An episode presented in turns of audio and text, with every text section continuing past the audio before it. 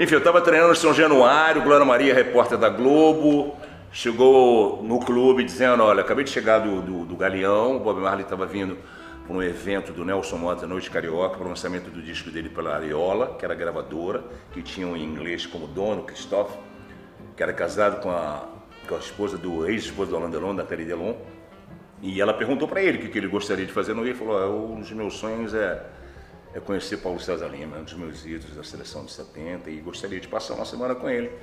Dali fomos para o Copacabana Palace, cara, que doideira. Aí já avisei pro Pintinho, que estava no Vasco comigo, que era fã do Bob Marley, aquela, a gente com Black Panther. E eu não era fã de, de reggae, né? Geraldo e Pintinho que eram fãs dele, mas enfim, na curiosidade fui com ela quando eu entro no, na, na suíte, naquela vibração de, da, da, parte dele, eu também fiquei muito feliz. Como eu não falava bem inglês, não falava bem espanhol, falava francês fluente, a mulher do Alain Delon, ex-mulher Nathalie Delon, que era a mulher do cara, aí ele foi traduzindo, né? E falei, pô, que era uma honra para mim e que eu gostaria que ele gostaria de fazer, eu queria de repente ficar uma semana que você me levasse para jogar bola, nós éramos peladeiros e eu era profissional. Aí daí, dentro da suíte, eu já fiquei apavorado porque tinha uma mala enorme que ele trouxe no, no jatinho da Areola. Né? Quando ele abriu a mala, aquela quantidade de rachixe, aí apertou um charutão, nunca tinha visto aquilo. Juro por Deus, um charuto lindo. Para ser ídolo do Bob Marley, você tem que ganhar a Copa do Mundo, parça. Tem que ter atitude, não pode pipocar, não pode se esconder. Não adianta só ficar fazendo golzinho na La Liga contra o Elbar, Raio Valecano, Osasuna e mais meia dúzia de times que não aguentariam cinco minutos de jogo na rua Bariri. Fazer isso aí é fácil. É tipo ir no rodízio e comer muito. Ir no show da Marília Mendonça e saber cantar todas as músicas. Acordar arrependido no dia seguinte por ter pedido o segundo combo. Podem chorar, Enzo. A verdade é uma só. PC Caju é só mais um dos brasileiros que jogaram mais que o Messinho. Segura, Fandom! Começa agora o Na Bola Boa, Monsieur Caju, o ídolo do Bob Marley.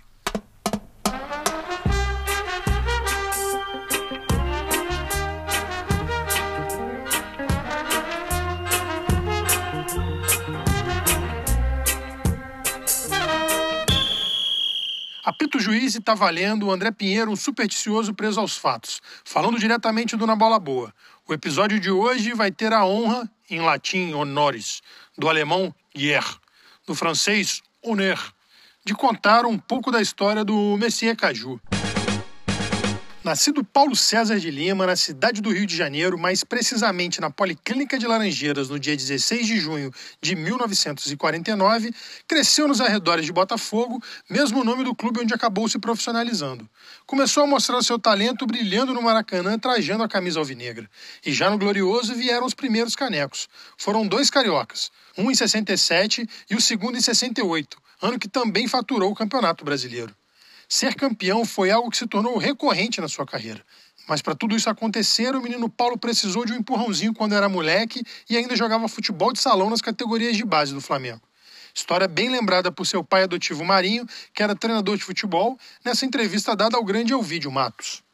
Bem, o Paulo, o Paulo tornou-se o filho, o amigo, o amigo filho ele veio pelas amizades que até hoje, graças a Deus, conservo e a família conserva até hoje, pela mão do Fred. Eles jogavam juntos no juvenis do Flamengo. Juvenis não, infantil, né? É, futebol de salão no Flamengo. E ele um dia me convidou para vir para casa dele passar o Natal.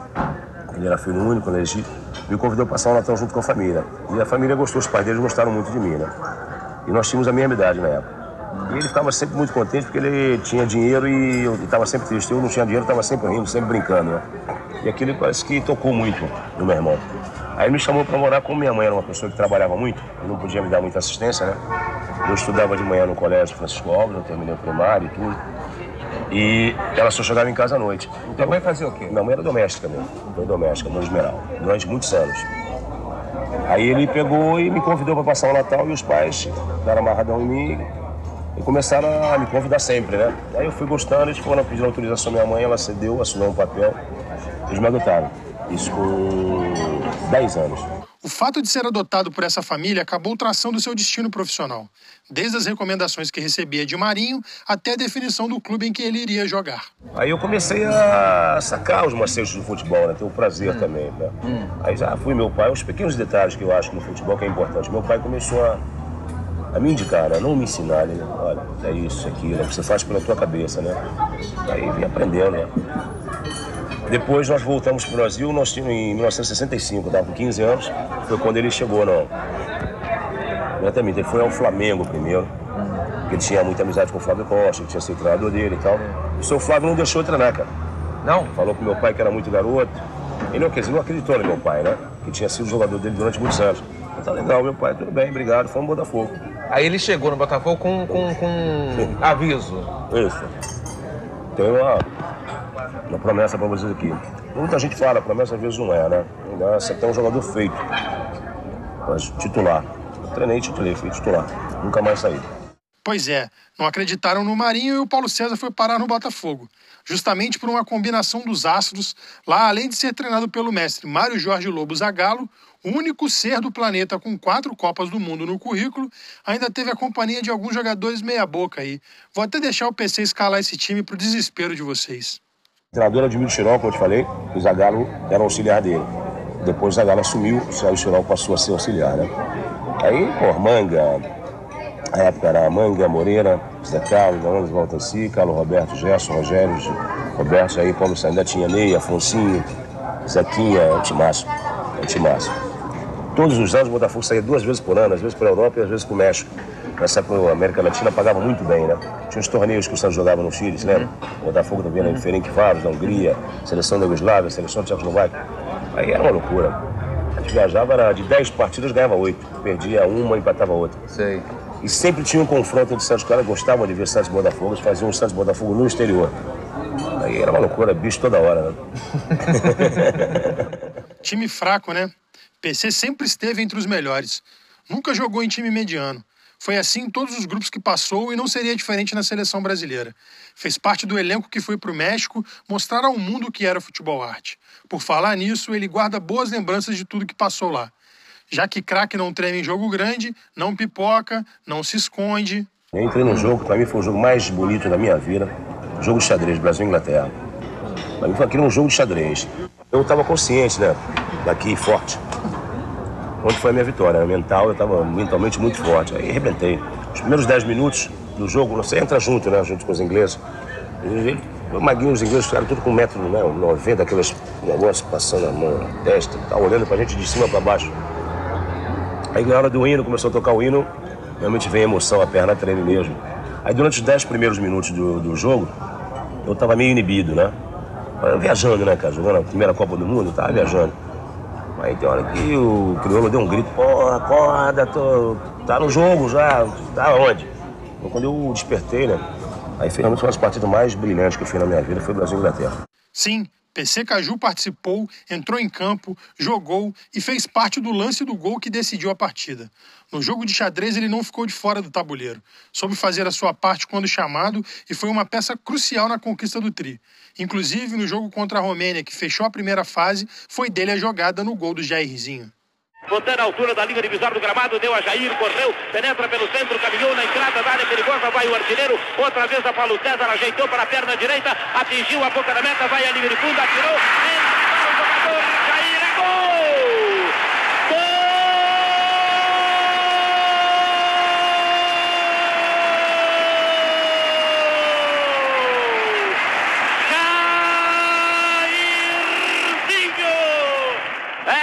decorridos 21 minutos de luta na etapa inicial. Brasil 2, Romênia 0. Incrível como faz bem ouvir uma narração de Jorge Cury. Sabia muito da arte de encantar através do rádio. Mas voltando ao craque, que é o tema desse episódio, depois da Copa do Mundo, o PC Caju retornou ao Botafogo, mas acabou caindo em desgraça com a torcida alvinegra depois do time ter perdido o título carioca para o Fluminense em 71.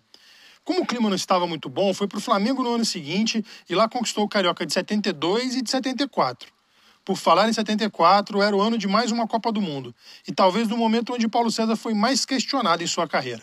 Chegou na Alemanha como um dos remanescentes da conquista do Tri, mas não foi muito bem. Apontaram que, por estar com uma negociação fechada, entre aspas, com o futebol francês, PC não queria colocar o pé no jogo. Assunto muito bem lembrado no programa Vox Populi de 79 da TV Cultura. É, realmente, na Copa de 74, eu, há dois meses antes de começar a Copa do Mundo, recebi uma proposta para me transferir para o futebol francês. Só que esse contrato só poderia ser assinado logo após a Copa do Mundo, porque ainda tinha contrato em vigor com o Flamengo. E realmente, antes de nós começarmos a Copa do Mundo, durante as fases, a fase eliminatória, a fase de jogos preparativos, eu vinha sendo considerado o melhor jogador da seleção brasileira durante a excursão. E tinha certeza de que tudo sairia bem para mim na Copa do Mundo de 74. Mas infelizmente eu não fiz uma grande Copa do Mundo. O Brasil classificou-se em quarto lugar e uma semana depois, ao término da Copa do Mundo, eu assinei um contrato de três anos com o Olympique de Marseille. E infelizmente não pude é, continuar no Brasil devido a uma proposta muito boa que foi feita para mim. E eu fiquei sendo muito criticado logo após a Copa do Mundo pelo meu comportamento é, dentro da seleção brasileira. Depois da fraca exibição na Copa de 74, o Paulo César finalmente foi para o futebol francês. Desembarcando em Marseille, vestiu a camisa do Olympique e conquistou a Copa da França de 1975. Mas a saudade bateu e um convite para formar um super time fizeram o PC Caju voltar ao Brasil. O destino foi o Fluminense para ser mais uma das estrelas da máquina tricolor ao lado de Rivelino, Pintinho, Félix, Carlos Alberto Torres, Edinho, Duval e muitos outros. Levou o bicampeonato carioca nos anos de 75 e 76, além de conquistas internacionais como o Torneio de Vina Del Mar, Taça de Paris e Troféu Teresa Herrera. Um dos seus grandes momentos nas Laranjeiras se deu no ano de 1975, quando, através dos seus contatos no mundo do futebol, ajudou a organizar um amistoso contra o Bayern de Munique em pleno Maracanã. O esquadrão alemão era bicampeão europeu e tinha no seu elenco a base da seleção campeã da Copa do Mundo do ano anterior. Entre eles estavam Beckenbauer, Sepp Maier, Gerd Miller, mas mesmo com tantos craques não foram pares para a máquina tricolor que venceu o jogo por 1 a 0. Tá duvidando, Enzo? Joga no Google aí para você ver PC Caju posando ao lado do Kaiser Beckenbauer em pleno estádio Mário Filho. Eu não falo mentira não, meu amigo. Valeu, pozão! Depois do sucesso com a máquina, foi jogar no Grêmio, onde teve duas passagens. Na primeira, foi campeão gaúcho duas vezes, em 78 e 80. De lá, saiu para jogar no Vasco e depois no Corinthians, retornando para Porto Alegre na sua segunda passagem, onde foi campeão mundial em 1983, o mesmo ano que encerrou a sua carreira. É, e aí começou um pesadelo na vida do craque: o fim do futebol e o início da sua dependência química. O vício tomou conta do craque, foi seu marcador mais implacável. Mas PC não é do tipo que se deixa marcar facilmente. Depois de anos afundado nas drogas, deu a volta por cima e segue sendo um grande exemplo para outros que também precisam sair dessa. Mais um golaço com a marca registrada de Paulo César Caju. Antes de encerrar esse episódio, vale mais uma passagem do próprio Paulo César em entrevista ao jornalista João Lucas Cardoso, explicando como virou o Caju e dando mais uma aula. Escutem e aprendam. E aí fui pro Sérgio Mendes, botafoguense, que nos convidou para um torneio em Los Angeles. E eu já tinha visto o Black Panther em 68 nas Olimpíadas, no Botafogo nessa época a gente viajava muito pro México. É. E, é, porra, tá louco. Das costas pro hino, aquelas coisas. Eu já fazia isso lá no Rio. De, de frequentar a elite do Rio de Janeiro, né? Mas eu não frequentava, tipo, afrontando ninguém, cara. Eu falei, meu irmão, por que eu não posso ir numa boate? Por que, que eu não posso ir no restaurante? Por que, que, eu, por que porra é essa? Sem brigar com ninguém, entendeu? Vocês vão lá no Maracanã bater palma pra mim e eu não posso conviver com vocês. E fui quebrando essas coisas sem, sem afrontar, sem agredir ninguém, entendeu? Em Los Angeles que eu te falei, entrei no, a cantora do, do Sérgio Mendes, era uma negra linda, o primeiro disco dele Brasil 66, nós ganhamos o torneio. Aí eu e Jairzinho numa limusine com o chofer dele e a negra, maravilhosa. Ela levou a gente dentro do, do, do, do da Sunset Boulevard, no bairro dos Negros. Cara, foi uma pancadona. Os caras com Black Panther verde, vermelho, azul, tape deck, calça boca de sino e tal.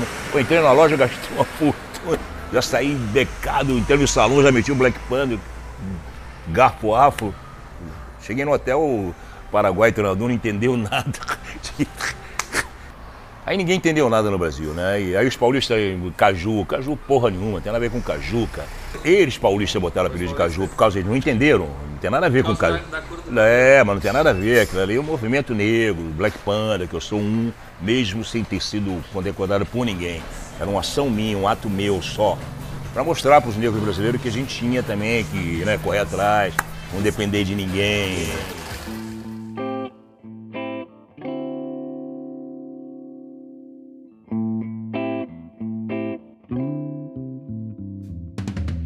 Aos que nos acompanharam em mais um episódio, um muitíssimo obrigado do tamanho da habilidade do Monsieur Caju. A edição, sonoplastia, sapato dourado, tatuagem do Homem-Aranha e solas de guitarra não vão me conquistar ficam na conta do menino Tuntum, vulgo Matheus Pinheiro. E a trilha sonora, com tudo que temos direito, é do Lequim. Episódio chegando ao final e para fechar bem vai aquela indicação. Assistam Little Fires Everywhere. Tem na Amazon e é bom demais. Pronto, moleque. Larga esse podcast e vai ver uma série.